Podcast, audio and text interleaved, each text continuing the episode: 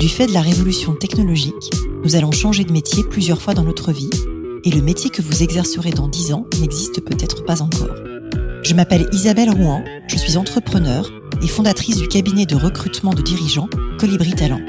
Tous les jours, j'accompagne des femmes, des hommes et des entreprises qui se transforment et qui transforment leur métier. Avec ce podcast des métiers du futur, je vous propose de rencontrer des dirigeants, des entrepreneurs, des chercheurs, bref, des personnes inspirantes qui vont partager avec vous leur parcours et leur vision du futur de leur métier. Bonjour à toutes et tous et bienvenue dans le podcast Les métiers du futur. Aujourd'hui, je reçois Solène Boquillon-Le Goasiou. Solène, tu as fondé il y a 4 ans Soft Kids, qui est la première application mondiale permettant de cultiver les compétences socio-comportementales des enfants. L'épisode d'aujourd'hui est donc consacré au futur des soft skills pour nos enfants. Bonjour Solène. Bonjour. Bah, écoute, bienvenue au micro du podcast.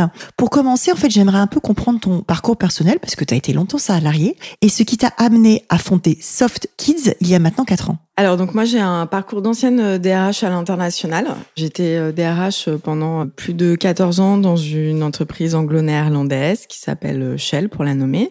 Et euh, en 2018 j'étais DRH en charge des stands de services partagés. Donc c'est euh, les activités extrêmement transactionnelles. On va trouver euh, la comptabilité, l'informatique, les achats, les RH, voilà. Et on m'a demandé avec mon équipe de travailler sur l'impact notamment de l'intelligence artificielle euh, sur euh, le type de profil et de compétences qu'on allait recruter à 2025-2030.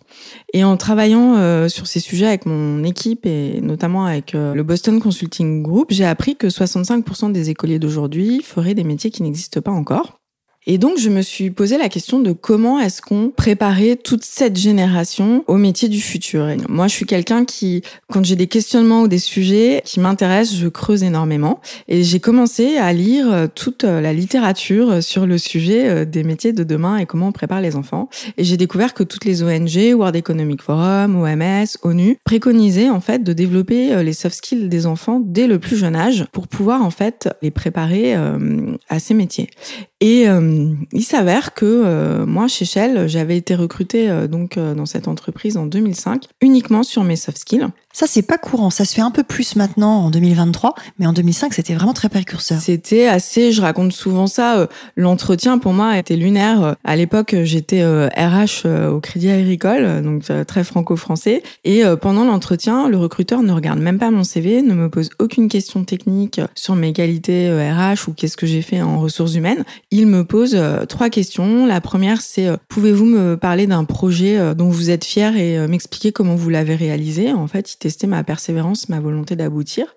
La deuxième chose, c'était pouvez-vous me parler d'un moment où vous avez dû travailler avec des gens qui étaient différents de vous et comment vous êtes adapté à eux? Donc collaboration, adaptabilité.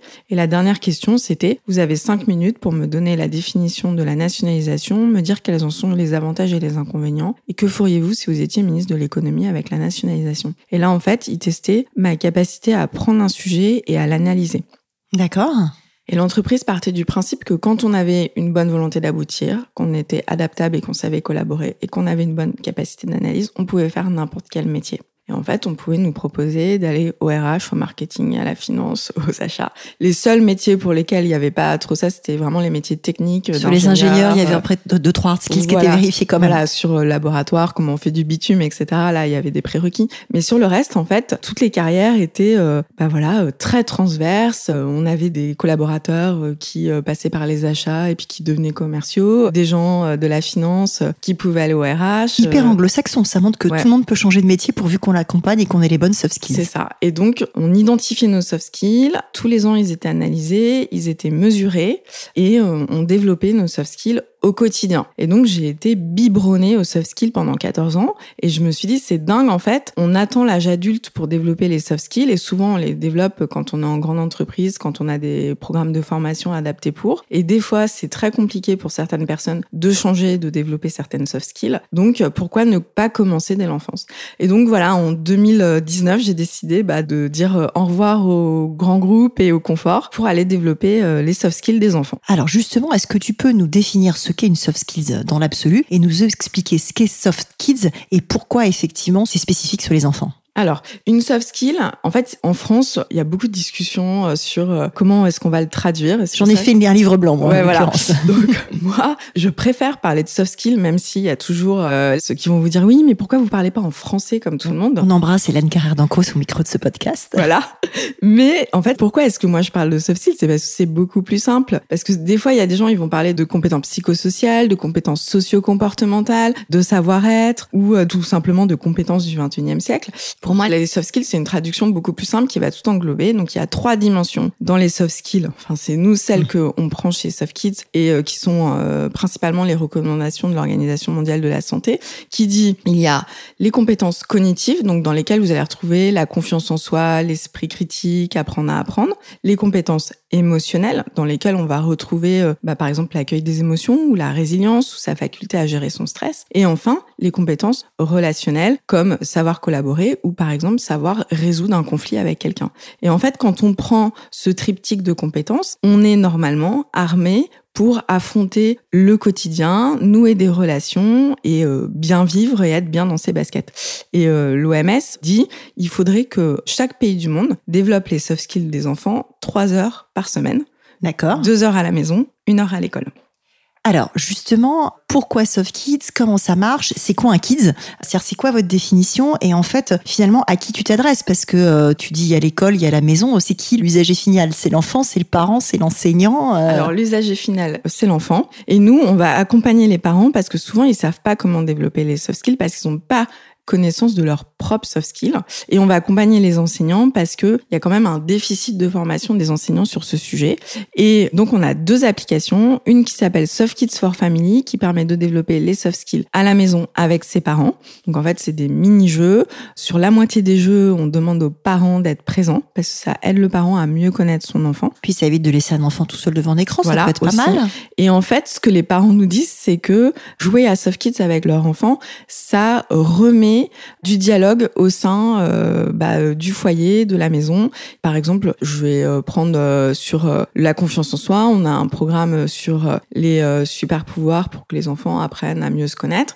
Et il y a des parents, ils vont nous dire, bah, je comprends pas, il a pas coché qu'il était organisé, alors que le matin, il fait son cartable tout seul. Ou alors, sur l'esprit critique, on va leur dire, alors, est-ce que tu penses qu'il n'y a que les mamans qui font la cuisine?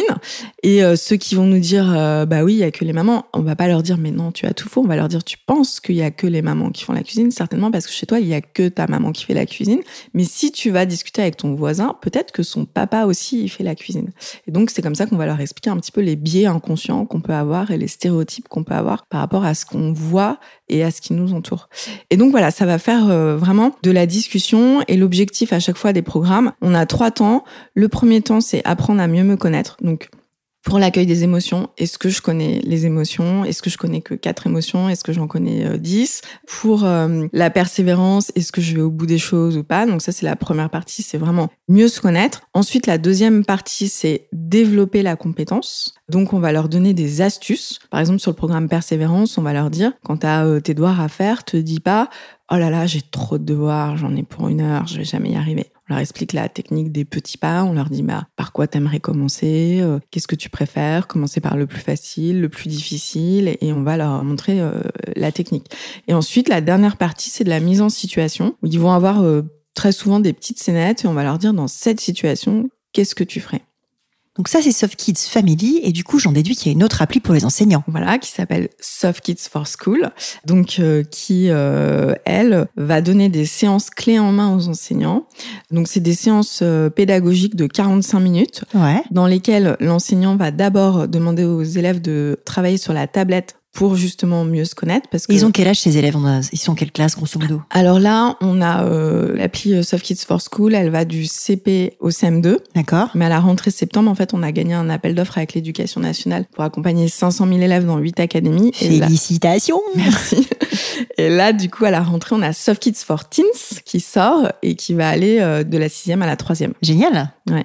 Et euh, du coup, je t'ai coupé sur ta lancée. Donc, du coup, ça laisse une séance de 45 minutes clé en main pour l'enseignant. Qui alterne, en fait, la connaissance de soi, où les enfants vont jouer en autonomie sur la tablette pour mieux se connaître. Et ensuite, une partie séance collective, ouais. où, en fait, on donne euh, des outils, des jeux, euh, enfin, voilà, des discussions. Il y a des jeux de théâtre, des, voilà, pour que l'enseignant cultive le soft skill avec les enfants.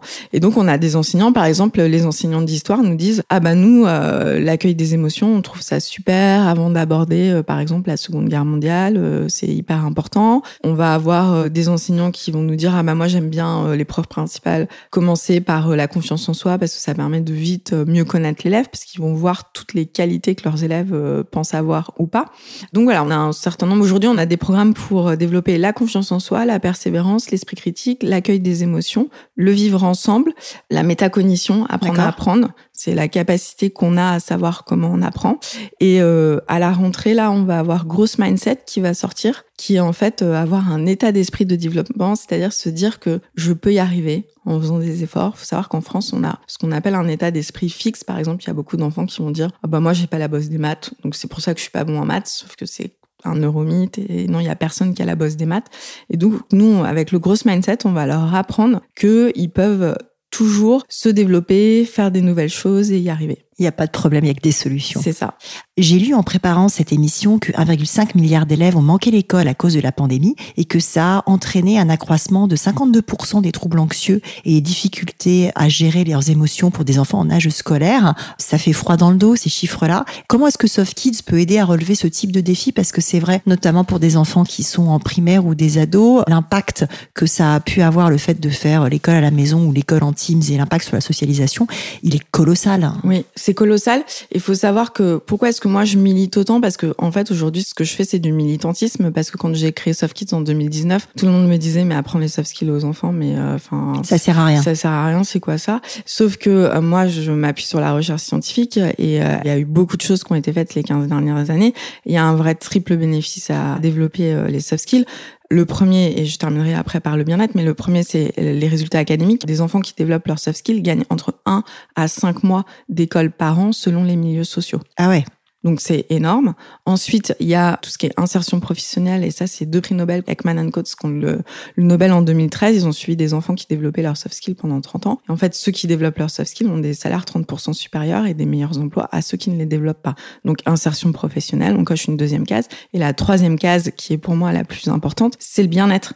Et quand on développe euh, les soft skills des enfants dès le plus jeune âge, on a des enfants qui auront une santé mentale meilleure, qui seront moins enclins à prendre euh, des médicaments euh, pour anxiété, etc. Et donc, on les aide aussi à mieux vivre dans ce monde. Et je pense que ce que la pandémie a vraiment montré, c'est qu'on avait un vrai déficit d'apprentissage de euh, la résilience, de l'accueil des émotions, euh, de la réduction de l'anxiété.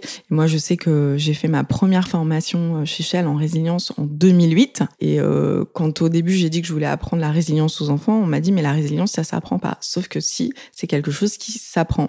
Et ça, c'est vraiment outiller enfants face au fait que, un, aujourd'hui, bah, il y a eu la pandémie, ça a été très anxiogène, mais on a aussi euh, tout ce qui relève des réseaux sociaux. Il y a un vrai sujet, euh, notamment chez les filles, qui se sentent dévalorisées euh, en regardant les réseaux sociaux. Ensuite, il y a tout ce qui relève de l'éco-anxiété. Et ensuite, il y a tout ce qui relève des violences à l'école. Aujourd'hui, on a quand même 7 enfants sur 10 qui disent qu'ils subissent des violences à l'école. Donc, c'est énorme. Il faut absolument arriver à aussi changer la donne. On parle aujourd'hui beaucoup euh, de harcèlement scolaire, c'est un vrai sujet. Et en développant les soft skills euh, des enfants, par exemple, nous, sur le programme Esprit Critique, on leur apprend que c'est d'accord de pas être d'accord. Et ça, ça va aider à avoir un meilleur euh, climat en classe. Et aujourd'hui, on travaille avec le CNRS, et notamment le laboratoire Lapsidé en neurosciences et sciences de l'éducation, justement pour évaluer l'impact de SoftKids sur le climat en classe. Alors c'est hyper intéressant et en fait ce que tu as dit aussi à un moment c'est que tu avais gagné un marché euh, important avec l'éducation nationale. Donc euh, il y a un côté militant dans tout ça ou sur lequel je te rejoins mais c'est quoi ton modèle économique? Comment ça marche? Alors le modèle économique est très compliqué en France pour euh, l'ensemble des headtech. Hein. Alors je te remercie d'avoir la sincérité de le dire à ce micro parce que peu de, peu de gens le disent. Ah mais c'est, euh, enfin je dis même que c'est un scandale. Je suis assez en colère euh, parce que euh, aujourd'hui on a deux principes. Enfin on est vraiment entre le marteau et l'enclume parce qu'en fait on a d'un côté on essaye de développer des solutions innovantes pour le marché et pour les écoles françaises. Et d'un côté, c'est très compliqué de vendre parce que, par exemple, sur les primaires, il faut aller faire du porte-à-porte et aller chercher chaque école une par une ou chaque mairie une, par, une.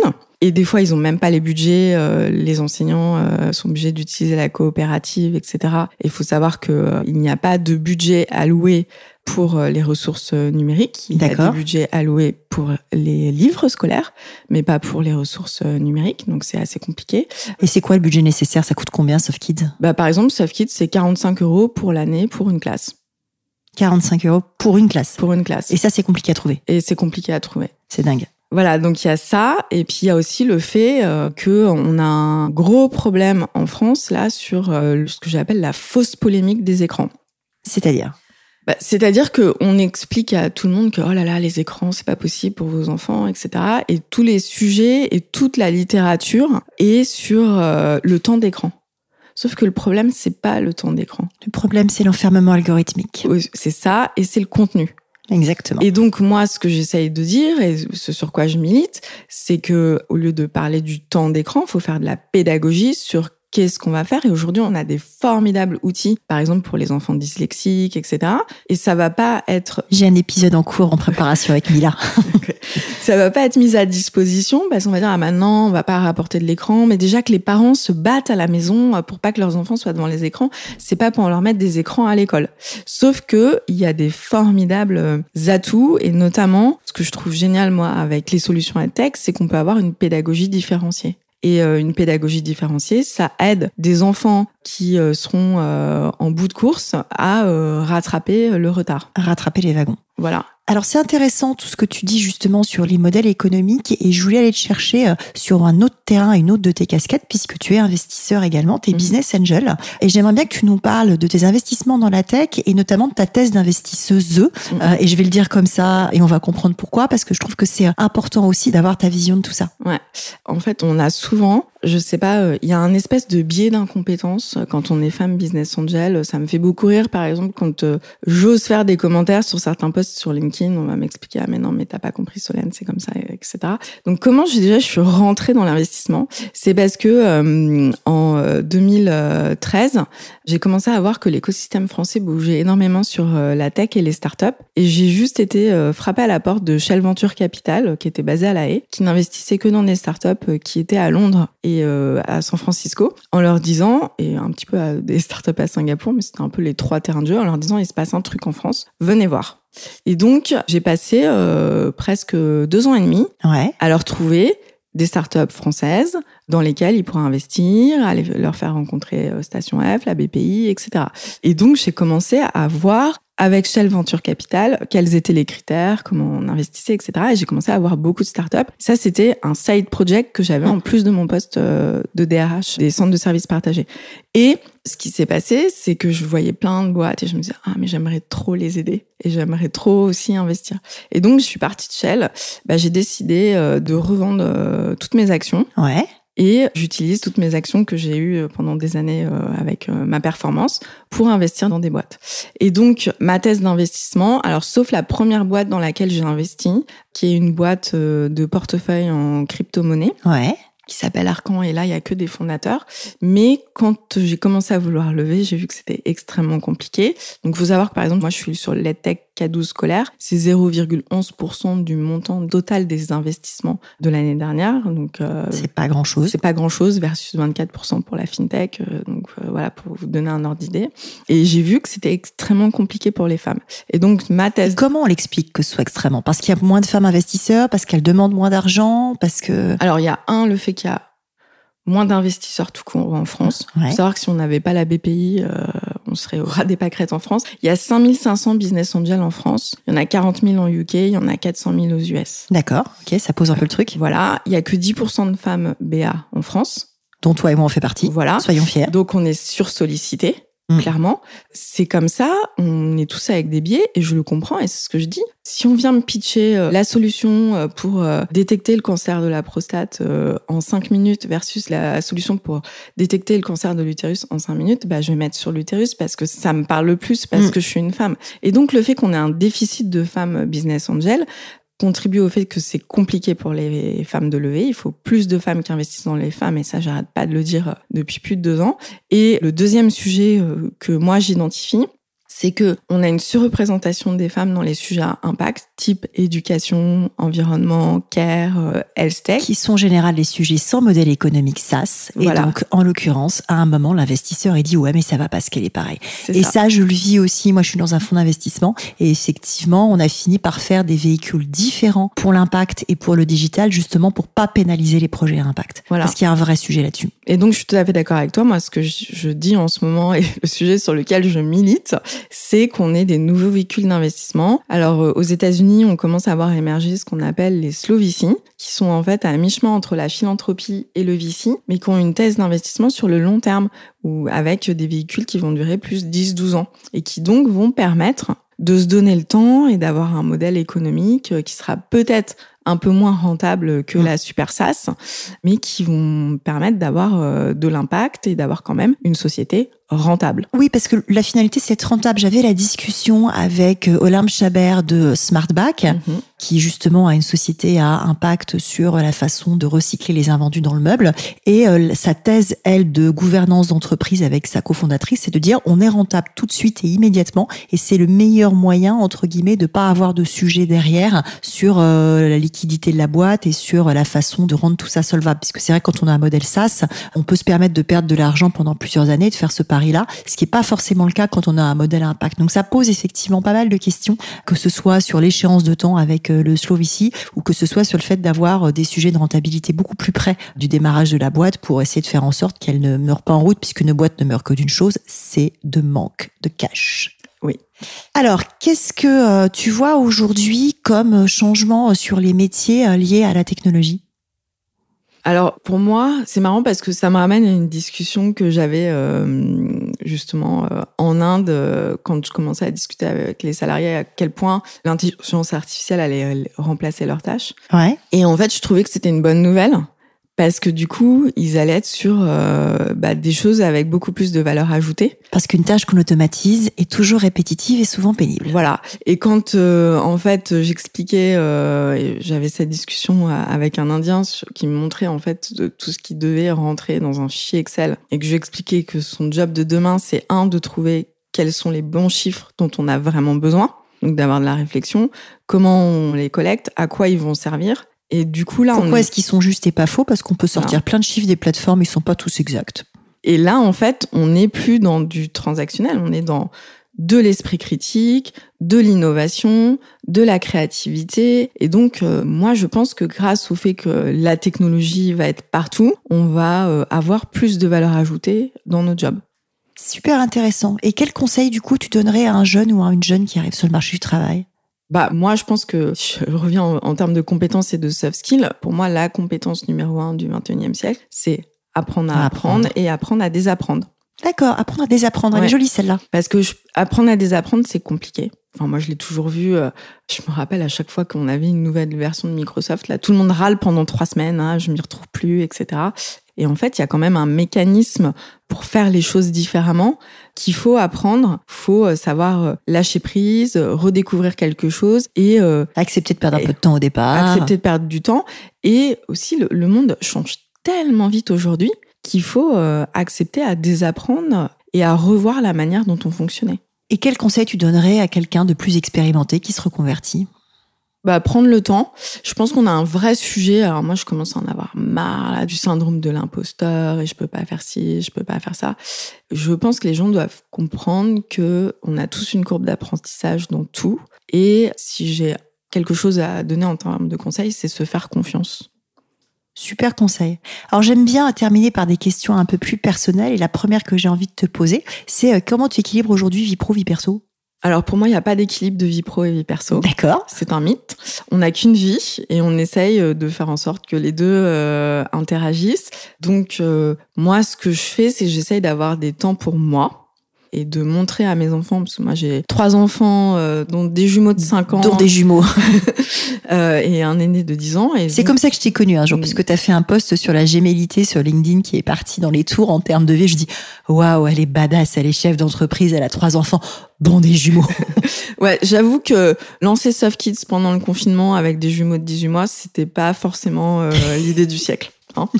Mais on est, euh, on s'en est sorti. La résilience s'apprend. Voilà, c'est ça. Mais voilà, j'essaie de montrer à mes enfants que j'ai des temps pour moi, pour me reposer et me ressourcer. Et en fait, la chose que je fais vraiment, c'est m'écouter et écouter mon corps. Super conseil. Qu'est-ce qui te fait lever le matin? Les jumeaux? Non, même pas. c'est mon mari qui gère le matin. Non, ce qui me fait lever le matin, c'est euh, bah, l'objectif que je me suis mise pour ma journée. J'essaye d'avoir au moins un objectif par jour. Qu'est-ce qui te tient éveillé la nuit? Rien, je dors hyper bien. C'est quoi ton prochain projet? Mon prochain projet, bah là, c'est sortir euh, l'appli collège, euh, lever des fonds euh, et puis continuer à militer pour l'investissement des femmes dans les femmes. Est-ce que tu as un contenu, un livre, un podcast, un documentaire, quelque chose à conseiller aux gens qui nous écoutent et qui s'intéressent au futur du travail? Alors peut-être pas forcément futur du travail, mais moi un livre qui a été une révélation pour moi, c'est Comment les enfants réussissent de Paul Taus. Qui est un journaliste euh, américain qui reprend un certain nombre de choses qui ont été testées euh, sur des enfants de milieux défavorisés et que donc qui explique que euh, bah, la méritocratie ça peut ça peut fonctionner si on met les bonnes choses au bon place. endroit. Merci beaucoup Solène. Si nos auditrices et auditeurs veulent te joindre, bah, LinkedIn, c'est mon terrain de jeu favori. Ça marche. Merci beaucoup. À bientôt Solène. À bientôt. Merci. Merci d'avoir écouté cet épisode des métiers du futur jusqu'au bout. Si vous avez aimé cette discussion, je vous encourage à noter le podcast sur vos différentes plateformes d'écoute et à le commenter, en particulier sur Apple Podcast. Cela nous aide grandement à progresser en termes d'audience. N'hésitez pas à me faire part de vos commentaires ou à me suggérer de nouveaux invités en me contactant par mail ou via LinkedIn. Prenez soin de vous et à très bientôt.